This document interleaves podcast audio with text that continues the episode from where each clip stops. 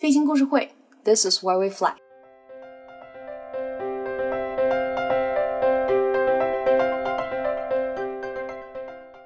大家好，我是上官。因为疫情的原因，我们的节目停更了一段时间。大家还好吗？今天我们说说国际博物馆日的故事。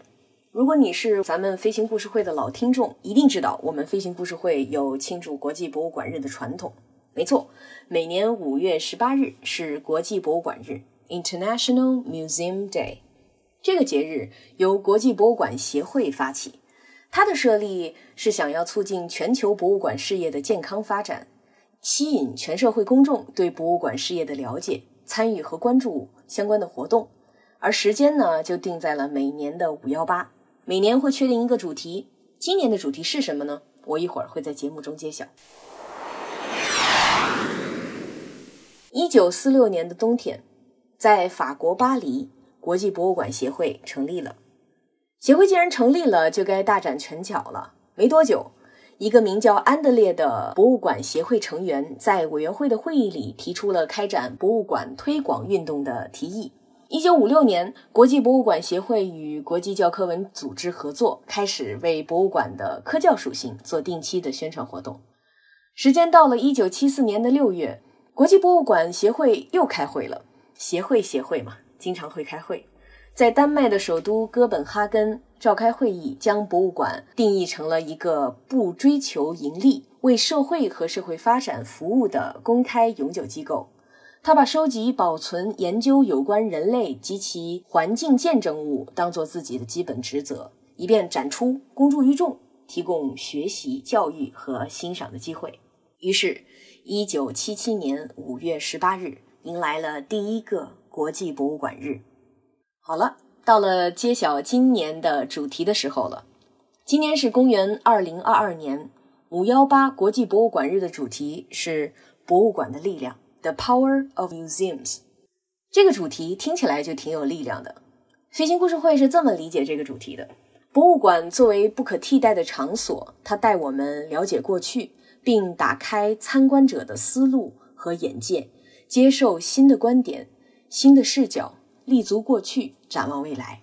我们中国呢，是在一九八三年的时候正式加入了国际博物馆协会。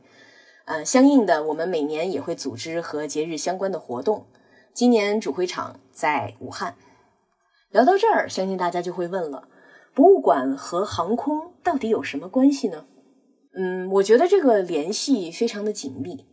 博物馆基本上可以分为历史类、艺术类、科学与技术类、综合类等四大类。只要是讲到历史发展，讲到近现代史一战、二战，飞机就会上线；只要讲到科学技术，航空技术、发动机技术是工业发展史上的明珠，航空也能登上舞台。综合类和艺术类也会有些相关。你如果是美学的爱好者。或者你是综合类文史的爱好者，你也会找到相应的联系。总之，航空和博物馆就是有这么千丝万缕的联系，这也是飞行故事会每年庆祝国际博物馆日的原因。去年的五月，我们走访了成都历朝航空博物馆、扬州航空馆、中国航空博物馆和民航博物馆。今年呢，因为疫情的原因，没办法去重游或者解锁新的博物馆了，稍微有一些遗憾。什么时候疫情放开了，我相信会把这欠着的各个地方，把这些经历和 vlog 去补上。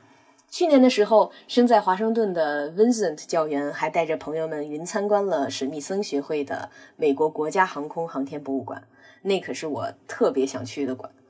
我们同期也举办了很多直播活动，还有海报分享活动。想想国际博物馆协会发展已经有七十五年了，现在的博物馆已经成为了创新的乐园。AR、VR 技术、数字化创新也让博物馆更加容易接近与参与，帮助观众们理解一些复杂还有精细的概念。通过教育，让这个社区还有整个的生活。带来更多丰富的色彩。今年的国际博物馆日马上就要到了，飞行故事会会跟进推出航空博物馆的特别节目，传播有趣的故事。